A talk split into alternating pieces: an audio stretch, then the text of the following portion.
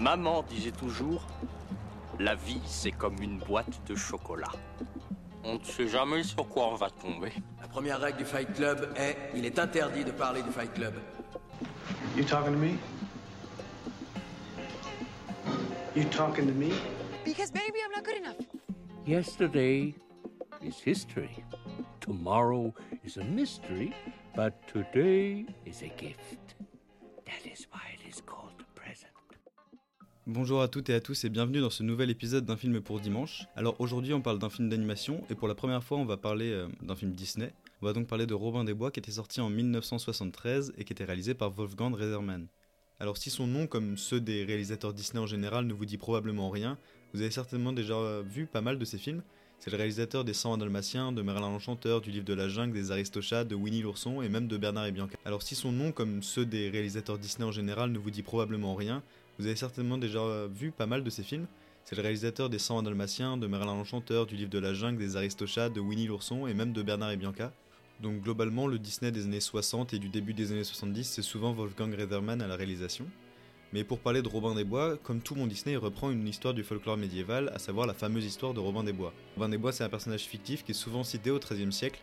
Son but, c'est de détrousser les riches pour redonner aux pauvres, ce qui a toujours été une question de moralité, si la légalité est toujours juste ou si des personnes peuvent faire le bien en contournant le droit. De PS d'ailleurs, de mon côté, bien sûr que le droit n'est pas parfait et que la justice morale n'est pas toujours la justice judiciaire, et évidemment que dans l'histoire qu'a racontée par le folklore, Robin des Bois, c'est un héros. Et ici, Disney décide de raconter son histoire dans un contexte politique, historique particulier. Nous sommes à la toute fin du XIIe siècle et le roi Richard Cœur de Lion est parti en croisade. C'est donc son frère Jean qui hérite de manière temporaire du trône. Jean qui sera plus tard euh, surnommé dans la véritable histoire Jean sans terre, ayant progressivement perdu ses territoires dans des affrontements face au roi de France Philippe II. Il perdit même une partie de ses prérogatives royales en 1215 avec la signature de la Magna Carta et un partage du pouvoir avec son aristocratie, mais on va s'arrêter là pour la partie histoire et revenir euh, au thème de ce podcast qui est à savoir le cinéma et donc le film. Pour ceux qui n'auraient toujours pas compris de quoi parle le film, euh, le synopsis Wikipédia nous dit que le prince Jean écrase les bons habitants de Nottingham d'impôts, mais il se heurte à l'opposition farouche de l'habile Robin des Bois et de ses joyeux compagnons. Et pour ceux qui auraient oublié le film ou qui ne l'auraient jamais vu, ça ressemblait à ça. Qui peut se douter que l'ombre est douce et familière cache un gros shérif au dessin belliqueux Robin avec petit Jean file à toutes jambes, écartant tout en courant les branches et les haies. Puis au tournant d'une allée disparaissent par enchantement. Oh dilali, oh dilali, quel beau jour vraiment? Oh dilali, dilali, quel beau jour vraiment. Tu sais, ami Robin, tu cours beaucoup trop de risques. Des risques. En plaisante idée. Mais ce n'était qu'une bouffonnerie, petit Jean. Oui. Regarde ton couvre-chef. Ce n'est pas une chandelle sur une galette d'anniversaire. Oh, tu Dieu. Celle-là a failli s'appeler Adieu Robin. Ils sont en progrès. Tu, tu es forcé de l'admettre. Ils sont en grand progrès. Eh oui, la prochaine fois, ce shérif va probablement nous passer la corde au cou. Pendu, nous aurons un rire étranglé. Ah, le shérif et tous ses hommes d'armes ne pourraient te soulever de terre. En garde Eh, fais attention, Robin, j'ai pas d'autre couvre-chef. Oh, mais tu te fais beaucoup trop de tracas, compagnon. Tu sais, Robin, je me pose une question. Sommes-nous d'honnêtes ou de malhonnêtes gens? Est-ce que c'est bien de dérober aux riches afin de nourrir les pauvres? Alors, comment parler de Robin des Bois? Déjà en se posant la question que pose le film. Tout le film, en tout cas toute sa première partie, pose la question du bien et du mal. Même Robin se demande lui-même si son action est juste. Et je trouve ça extrêmement intéressant de poser frontalement les questions de bien et de mal pour un public qui souvent est enfantin, parce que ça leur permet de se développer une idée de ce qui est juste et de ce qui est immoral.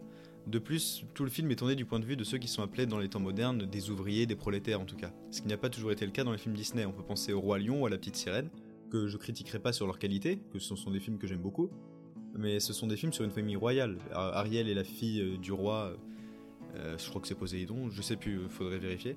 Et euh, Simba, c'est aussi le fils du roi Mufasa, etc. Ici, la famille royale, en tout cas le prince Jean, est moqué. Sa couronne, elle est trop grande, elle tombe sur sa tête, il écoute personne, il est sexiste et il est surtout représenté comme un enfant capricieux. Il appelle sa maman dès que tout ne tourne pas dans son sens, tout ça réaffirmé par le fait qu'il suce son pouce, qui est un... Sucer son pouce, c'est le symbole de l'enfance en quelque sorte, c'est vraiment le comportement enfantin par excellence. Le message du film, il est donc également de critiquer des héritiers qui seraient indignes du pouvoir et des responsabilités qui leur ont été offertes. Malgré tout, le film, et c'est certainement pas un film pro-révolutionnaire ou anti-système, on reste chez Disney. hein. On peut voir ça par la présentation très améliorative de Richard Cœur de Lion. Mais quand même, par la présentation d'une classe ouvrière qui est méritante et travailleuse, Robin des Bois, c'est certainement le Disney qui se rapproche le plus de messages d'autres grands réalisateurs d'animation.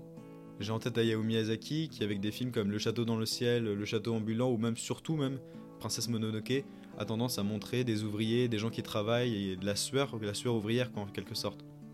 Le système féodal du XIIe siècle, donc euh, ici en Angleterre, où le roi collecte les taxes sans jamais les redistribuer, démontre les failles évidentes de ce système-là.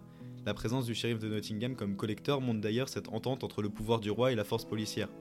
Le shérif étant le responsable de la sûreté de la ville, puisque c'est lui qui gère les, les forces de police de l'époque, mais son seul objectif tout le long du film est de renflouer les caisses déjà trop pleines du roi en prenant les dernières ressources des pauvres.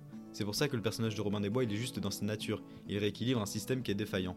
Mais plus que tout, c'est l'espoir d'une population, parce que Robin des Bois et son atelier de petits gens que je vais pas présenter représentent dans le film l'espoir, un espoir qui permet à la population de tenir bon, qui est couplé à la place de l'église. L'église qui est ici incarnée par le moine frère Tuck remplit au maximum sa fonction de charité d'aide aux plus démunis.